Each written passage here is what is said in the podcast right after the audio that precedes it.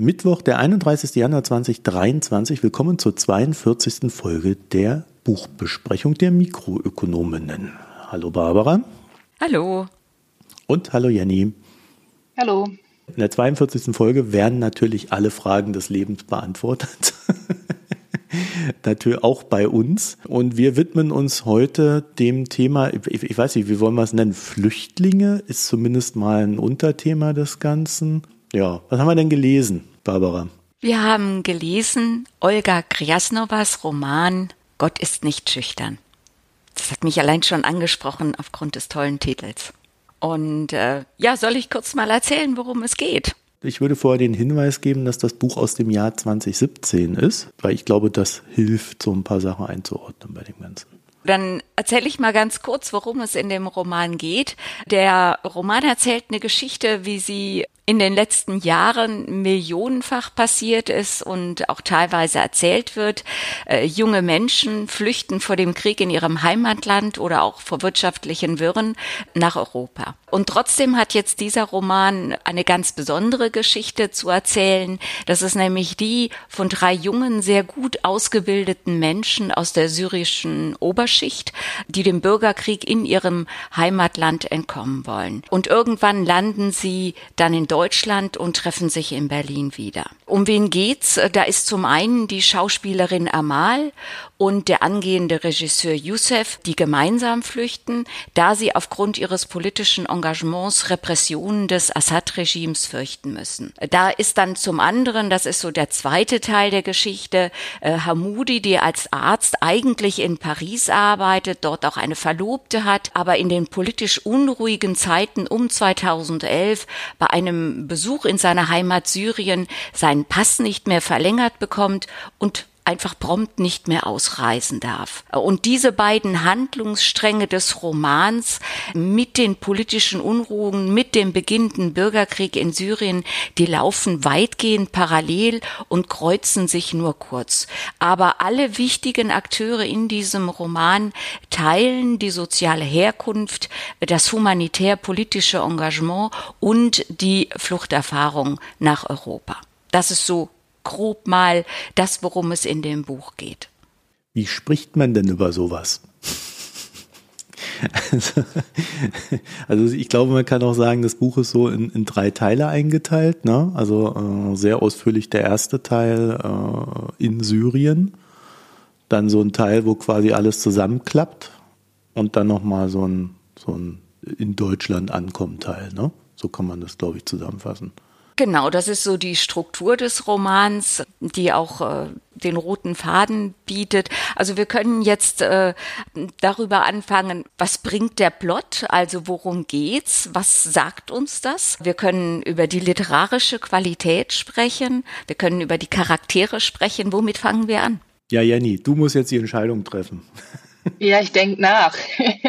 das sieht man nur so schlecht im Podcast. Ja, also vielleicht, also mich hat das Buch ziemlich beeindruckt, weil die Geschichten halt so nahbar irgendwie waren. Also das war jetzt natürlich nicht so, dass ich das irgendwie nachvollziehen kann, auch in irgendeiner Art und Weise, ähm, was die Charaktere da so erlebt haben. Aber es hat mich nochmal auf eine ganz andere Ebene gebracht, was dieses Flüchtlingsthema anging, weil es wirklich sehr finde ich, gut erzählte, stringente Geschichten und Figuren waren, die ja exemplarisch für so viele Flüchtlinge wahrscheinlich zu der Zeit eben auch standen und diese ganzen Emotionen, die da auch immer so mitschwingen zwischen ausgeliefert sein, Hoffnung für die Zukunft haben, von der Realität eingeholt zu werden. Also das war insgesamt so, dass ich sehr, sehr, muss ich sagen, begeistert war, wie sehr mich dieses Buch gefesselt hat und mitgenommen hat. Und ich habe es wirklich, also kann man so sagen, verschlungen, weil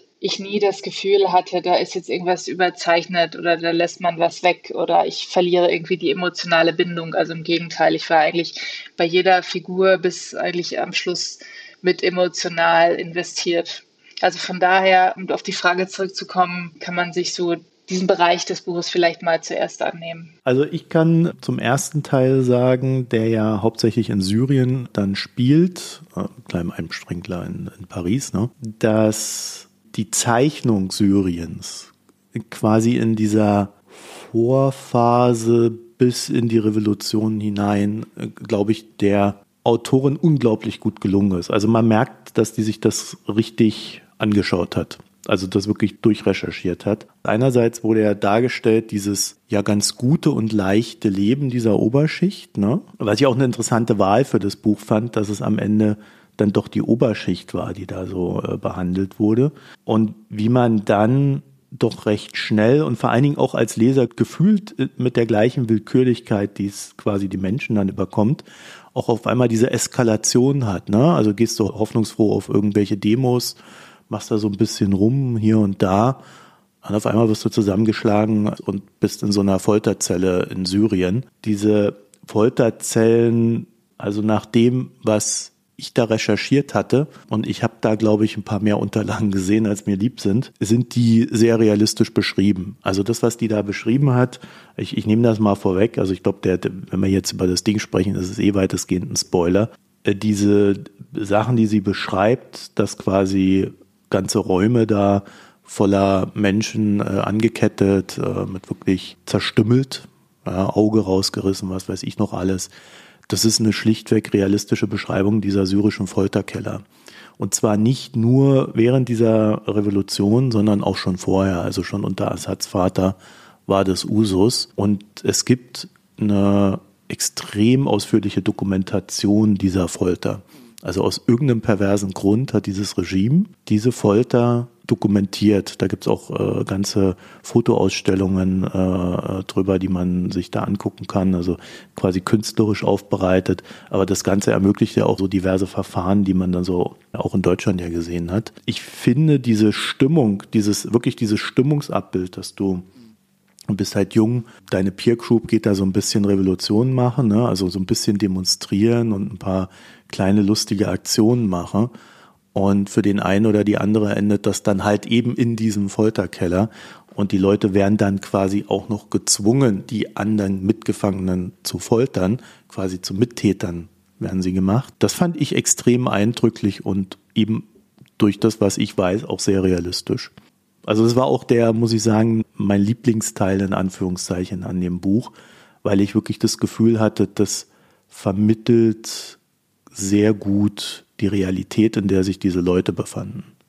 Ja, ich glaube, es gehört schon zu den Stärken des Buchs, dass es auch sehr szenisch geschrieben ist. Es gibt sehr, sehr viele Dialoge, wenig Reflexion. Es gibt auch keine Erzählerfigur, die da durchführt. Also man hat, das verstärkt so diese unmittelbare Erfahrung. Dadurch wirkt das Ganze dann auch sehr reportagenhaft. Also man, man schaut da richtig drauf und ich glaube, das sorgt dann mit dafür, dass man sich äh, sehr stark äh, mit diesen Situationen beschäftigt. Und ich glaube, was auch noch ganz wichtig ist, Marco, du hast das ja schon angedeutet, wird. Also die, diese jungen Leute, die rutschen da ja auch mehr oder weniger rein, lassen sich auch mitreißen. Es ist jetzt nicht so, dass das irgendwelche Ideologen wären oder dass sie ein Parteibuch hätten und einen festen Plan für eine Revolution hätten, sondern es ist so diese, diese Euphorie eines Aufbruchs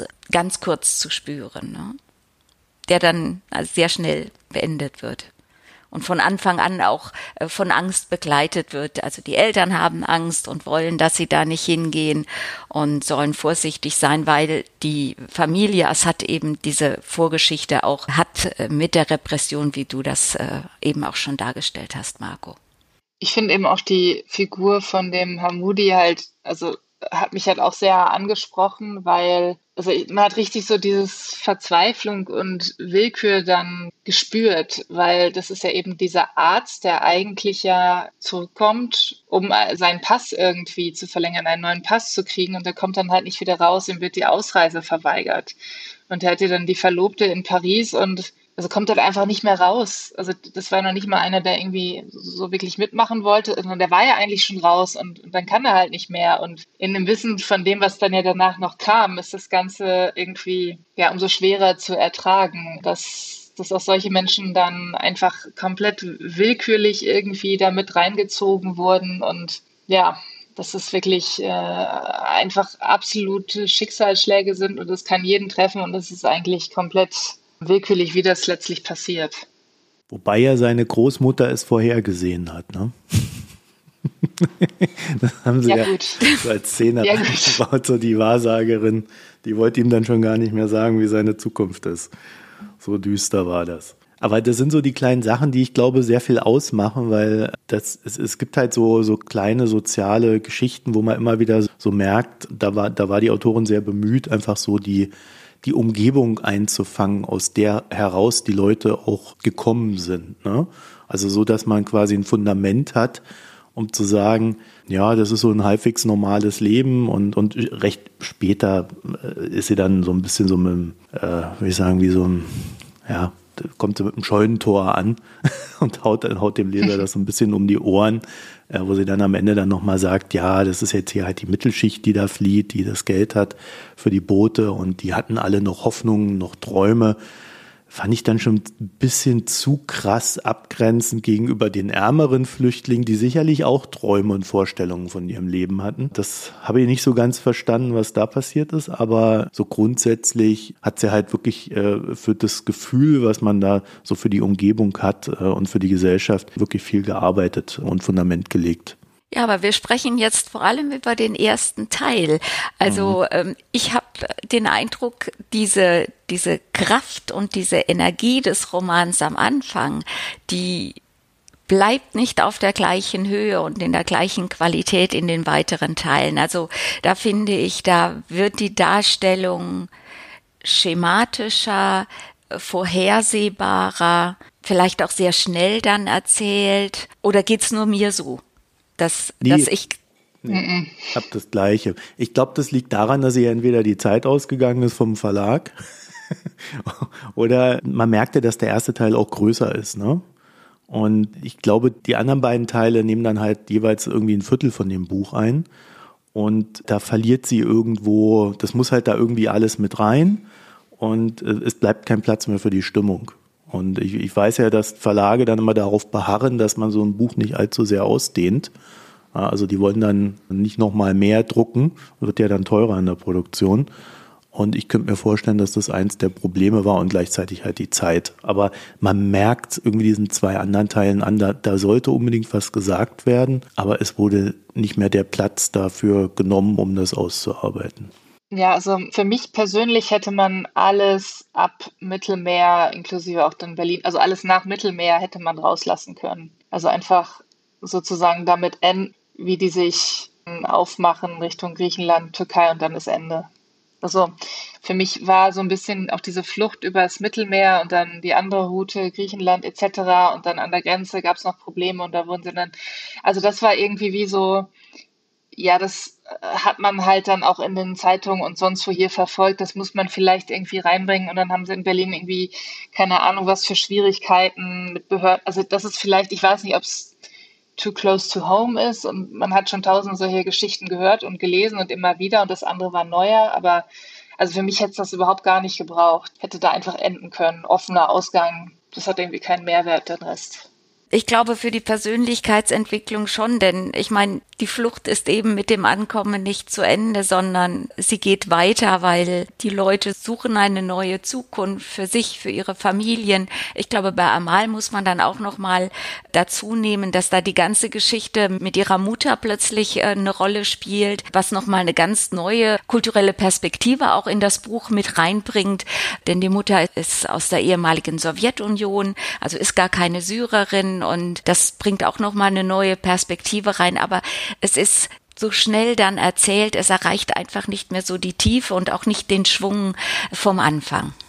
Ich hätte mir tatsächlich gewünscht, dass man sich da mehr mit diesen Problemen der Flüchtlinge beschäftigt hätte und zwar mit dieser Last des Alten im Neuen.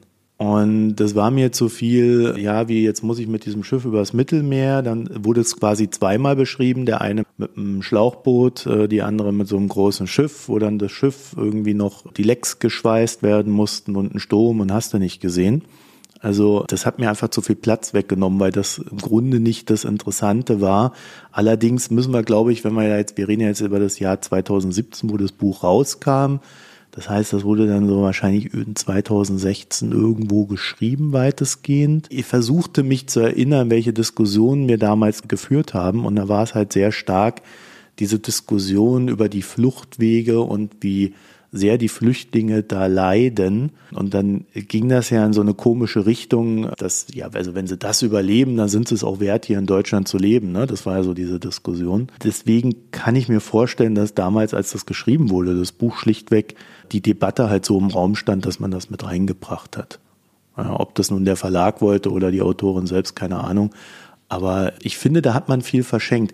Was sie allerdings drin hat, und das war damals noch nicht so absehbar, ist aber heute völlig klar, die Syrer, die nach Deutschland gekommen sind, zumindest, ich weiß nicht, wie es in anderen Ländern ist, die haben eine sehr hohe Scheidungsrate. Das heißt, die Frauen trennen sich da von ihren Männern in Deutschland.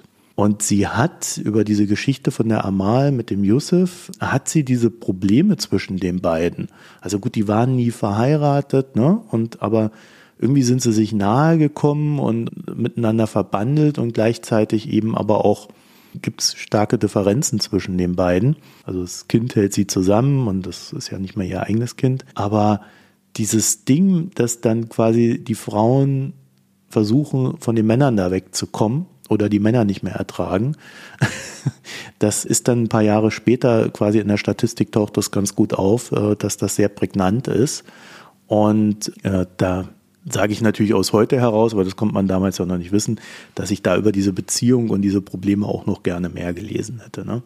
Ja, es geht halt dann alles irgendwie äh, sehr schnell, als wäre einfach die Season mhm. jetzt zu Ende und man müsse schnell auch alles noch fertig erzählen. Also es ist wirklich so, jedes Schicksal findet so seinen Schlusspunkt. Es wird alles zu Ende gebracht, aber dadurch fehlt dann einfach so ein bisschen die Tiefe. Also Youssef spielt ja zum Schluss wirklich nur noch so eine, ja, eine Mitläuferfunktion, war mein Eindruck. Amal steht da sein, also seine Frau, seine Lebensgefährtin, äh, deutlich stärker im, im Mittelpunkt, war so mein Eindruck. Ja, aber von Anfang an, ne? Also. Ja, ja, aber das, äh, das immer irgendwie zeigt, das wird noch stärker. Mhm, mhm. So ein bisschen Beigabe zur Frau ist ja auch mal ganz nett, sonst ist es umgekehrt. Ne?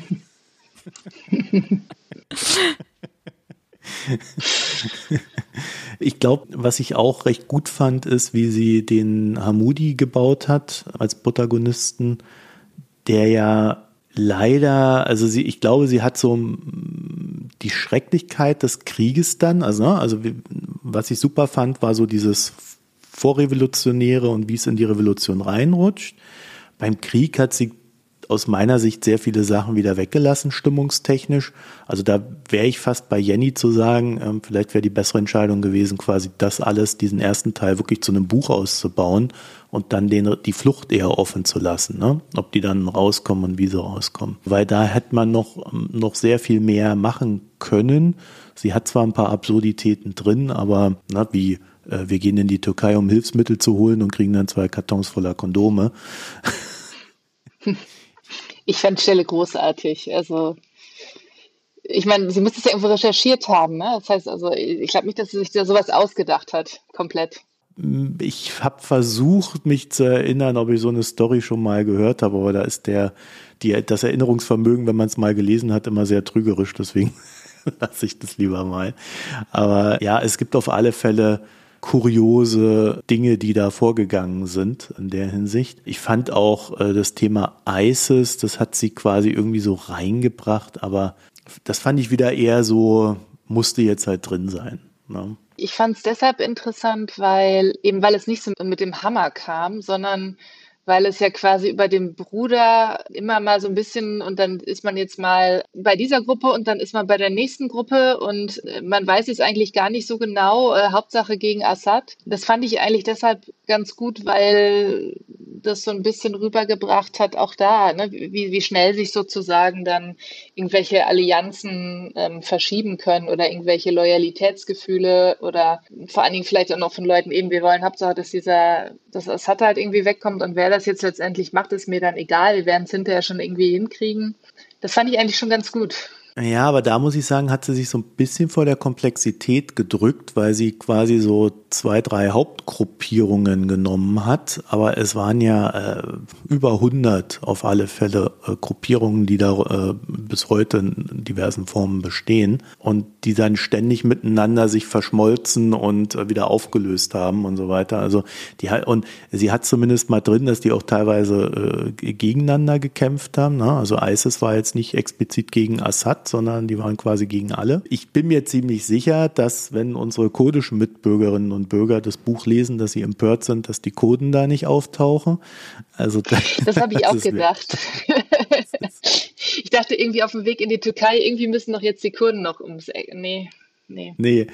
Also das war auch so ein bisschen, äh, ne, also, aber gut, da kann man dann immer sagen, im Sinne des Verständlichmachens ist so eine Verkürzung natürlich völlig in Ordnung. Und dann sind, kommen wir aber immer wieder an diesen Punkt. Ne? Es wäre halt mehr möglich gewesen, hätte man das Gewicht des gesamten Buches so ein bisschen verschoben. Aber ich glaube, es sollte einfach so einmal so ein runder Bogen sein. Wo kommt man her? Was hat man da? Wie rutscht man da rein? Und wie landet man dann plötzlich in Berlin? Ja, und ich, ich finde es schon gut, dass dieser Bogen tatsächlich auch versucht wird, auch wenn er abflacht, weil das ist ja ganz, ich meine, dass man wird ja dann zum Flüchtling und dieses Ankommen gehört deshalb auch ganz wichtig, wichtigerweise, richtigerweise auch dazu. Ne, von daher finde ich das, äh, fände ich es nicht gut, wenn man dann einfach mit der Flucht aufgehört wird. Man bleibt ja Flüchtling, auch wenn man dann ankommt. Das ist ja das. Und also, wenn wir Zeit haben, ich habe jetzt noch gerade so eine schöne Stelle rausgesucht, in der sie darüber nachdenkt, wie das ist, jetzt Flüchtling zu sein. Soll ich das mal kurz vorlesen? Ja, mach mal. Mhm. Also das ist jetzt Amal, die hier spricht oder denkt, wo ist ihr Haus, ihre Karriere und ihre Straße, die immer nach Jasmin roch? Wo ist die gefaltete und gebügelte Wäsche aus ihren Kommoden? Wo sind ihre Abendkleider und die Hemden ihres Vaters, frisch aus der Reinigung? Jetzt springe ich mal ein bisschen. Amal hasst es, sich als Flüchtling durch die Stadt zu bewegen, zögerlich und eingeschüchtert. Sie hasst ihre ganze Existenz. Sie hasst es, sich nicht auf Deutsch verständlich machen zu können und dass in den Behörden niemand außer den Security Security-Männern in der Lage ist, auch nur das primitivste Englisch zu sprechen. Sie hasst es, als Muslimin und Schmarotzerin angesehen zu werden, und sie hasst sich selbst. Die Welt hat eine neue Rasse erfunden, die der Flüchtlinge, Refugees, Muslime oder Newcomer. Die Herablassung ist mit jedem Atemzug spürbar man ist nicht mehr Flüchtling dadurch, dass man angekommen ist. Sie haben das Asylverfahren durchgestanden. Damit sind sie ja auch keine Flüchtlinge mehr, sondern sind, ja, Newcomer vielleicht. Aber das bleibt eben an ihnen hängen. Und ich glaube, das ist ein ganz wichtiger Teil der Geschichte. Er hat nichts mehr mit dem Titel zu tun, aber es ist, gehört zur persönlichen Geschichte von Amal und eben dann auch Hamudi. Mm, ich ich wäre trotzdem dafür gewesen, dass man das in mehrere Bücher aufgeteilt hätte. ja, gut. Ja. Also ich habe auch noch äh, zwei Sätze, habe ich, die ich exzellent fand. Und zwar äh, war das Setting, dass Amal war in Beirut, also auf ihrer ersten Flüchtlingsroute. Und äh, dort hat sie irgendwie versucht, sich ja irgendwie so äh, mit dem Job und so über Wasser zu halten. Und dann ist die Freundin Luna aus Syrien mal vorbeigekommen, war dann da und wir haben ein bisschen geredet. Und auf einmal fängt Luna an quasi so, nicht sehr direkt, aber zumindest kann man es klar erkennen, darüber zu reden, ja, ist ja dann doch irgendwie die große Verschwörung und die Amis und so weiter. Ne? Also so das, was man dann immer hört. Also nicht Assad ist schuld, sondern das ist die große Verschwörung gegen das syrische Regime. So, und dann äh, rennt Amal aus der Wohnung da raus, ist völlig, völlig aufgelöst und so weiter und so fort. Und dann kommen zwei wirklich sehr gute Sätze, die dieses Thema sehr gut abdecken, weil genau so kannst du das auf jede Situation umlegen, die ähnlich gestrickt ist. Wenn deine Lebensrealität differiert von der deiner ehemaligen Freunde und Bekannten, ne, die sich für die andere Seite entschieden haben. Und ich, ich lese einfach mal vor. Ich kenne sie nicht, ich kenne sie alle nicht, denkt Amal. Sie sind wie Fremde, aber weniger vorhersehbar. Und das fand ich wirklich eine exzellente Zusammenfassung zu diesem Themenbereich. Deswegen habe ich ihn mir hier auch markiert und wollte ihn euch kurz vorlesen. Ja, das ob es jetzt sozusagen in der Situation so ist oder keine Ahnung, vielleicht auch von Freunden, die sich jetzt äh, irgendwelchen anderen Verschwörungstheorien angeschlossen haben oder so. Also das lässt sich sicherlich gut auf, genau. auf alle möglichen Sachen so übertragen. Ja, stimmt. So, hat noch jemand was vorzulesen? nee, ich, ich habe mir auch was markiert, aber ähm, anders als in der Schule melde ich mich jetzt nicht und sage, ich habe auch noch was äh, vorzulesen, sondern ihr habt das schon sehr gut gemacht.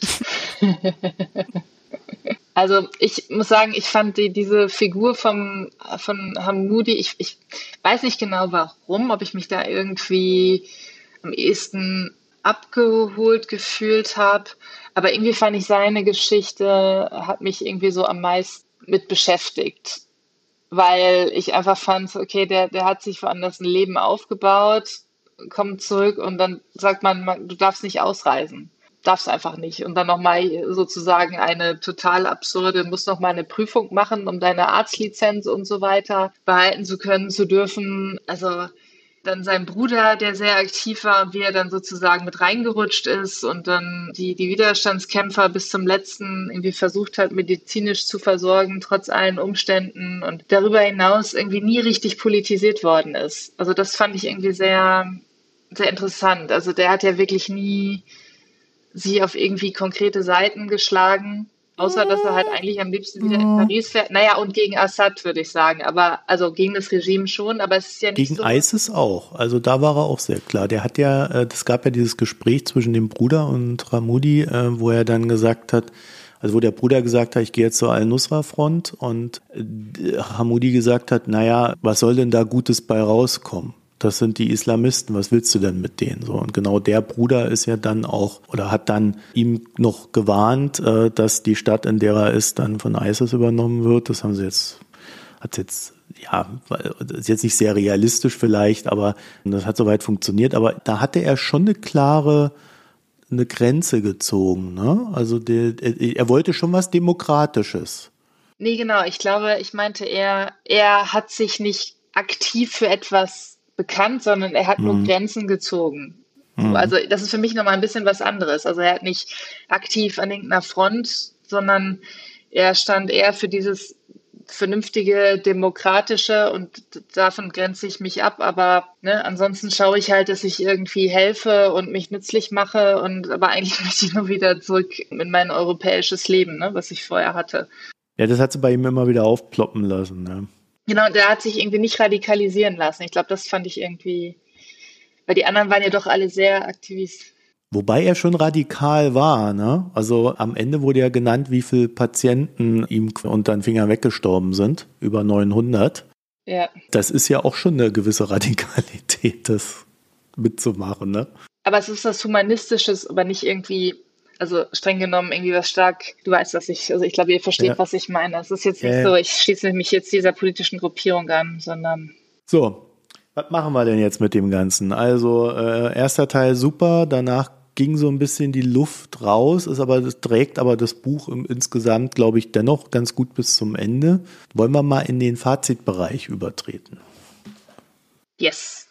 Vielleicht fange ich einfach an, weil ich ja schon fast viele, äh, mein Fazit genannt habe. Also ich würde es tatsächlich so sehen. Also die erste Hälfte des Buches ist, finde ich, unglaublich gut geschrieben. Dicht, man kommt da richtig rein, will mehr wissen und sie beschreibt auch die Umstände und äh, alles Mögliche auch so, nicht nur realistisch, sondern auch so, dass man sich das vorstellen kann und da voll drin ist. Deswegen fällt es dann vielleicht auch hinten raus so ein bisschen auf, dass da so eine andere Qualität herrscht und dass er so ein bisschen zügig und flott und da muss jetzt viel abgearbeitet werden und da müssen wir jetzt irgendwie nach Berlin kommen. Also da wird nicht viel Zeit verschwendet. Das ist ein bisschen schade, weil ich immer so den Eindruck hätte, da wäre mehr drin gewesen, wenn irgendwie vielleicht andere Umstände geherrscht hätten oder andere Entscheidungen gefallen wären. Ich würde das Buch trotzdem zum Lesen empfehlen, weil ich das Gefühl habe, dass wir in Deutschland diese Zeit 2015, 2019 innerlich noch nicht wirklich aufgearbeitet haben. Und ich glaube, wir uns schon auch noch mal damit beschäftigen sollten, wie wir dazu stehen, wenn Menschen fliehen und wie wir damit umgehen wollen, ob wir denen helfen wollen, ob wir denen nicht helfen wollen und so weiter. Ne? Also abseits aller völkerrechtlichen und, und sonstigen Fragen, glaube ich schon, dass, dass man sich nochmal auch innerlich irgendwie damit beschäftigen sollte. Und ich glaube, das Buch bietet da eine gute Grundlage für. Soll ich mich da dann gleich mal anschließen, denn mein Urteil ist gar nicht, äh, unterscheidet sich nicht so stark. Die abnehmende Qualität zum Ende hin es ist vor allem wenig literarisch geschrieben, also dadurch eben auch dieser, dieser reportagenhafte Eindruck. Nun weiß ich nicht, ob sie das absichtlich inszeniert hat oder ob es eben äußerer Druck war. Keine Ahnung. Man könnte vielleicht vermuten, dass es äh, Absicht ist, dass es die Intention des Buchs auch ist, hier wie eine Reportage ähm, zu wirken. Also auch die Karten, das fand ich noch ganz interessant. Die Karten, die vor jedem Teil sind, die helfen ja auch das Ganze so zu verorten und machen auch darauf aufmerksam, hey, hier haben Leute Distanz zurückgelegt, um von A nach B zu kommen. Das, das fand ich gut. Und ich würde auch sagen, insgesamt ist das Buch empfehlenswert. Und darf ich hier vielleicht gleich meine Empfehlung auch noch anbringen?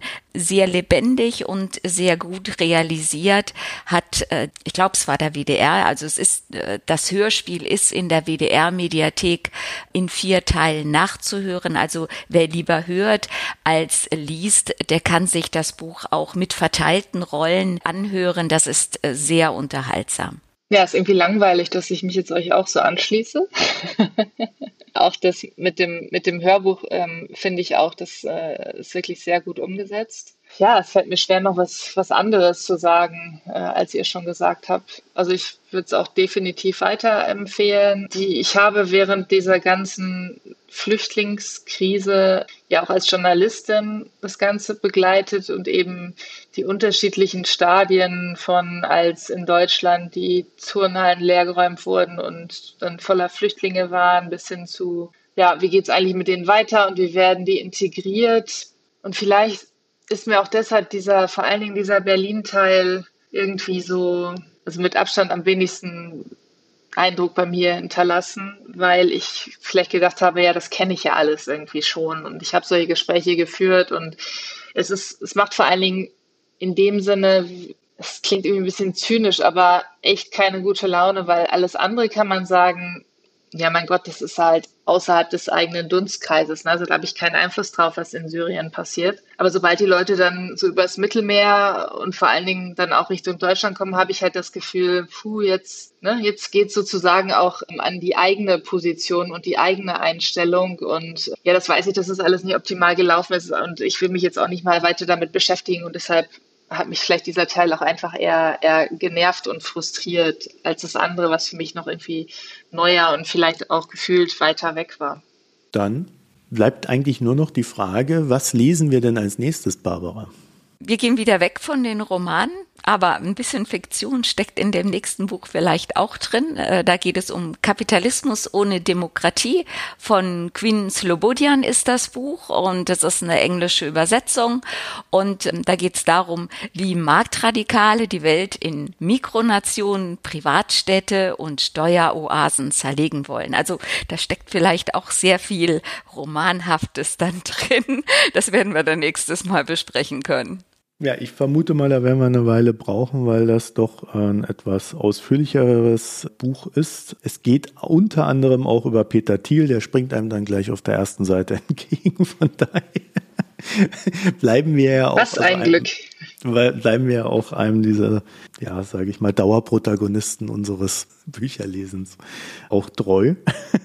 ich vermute mal, dass der Autor da nicht die beste Meinung über Herrn Thiel hat.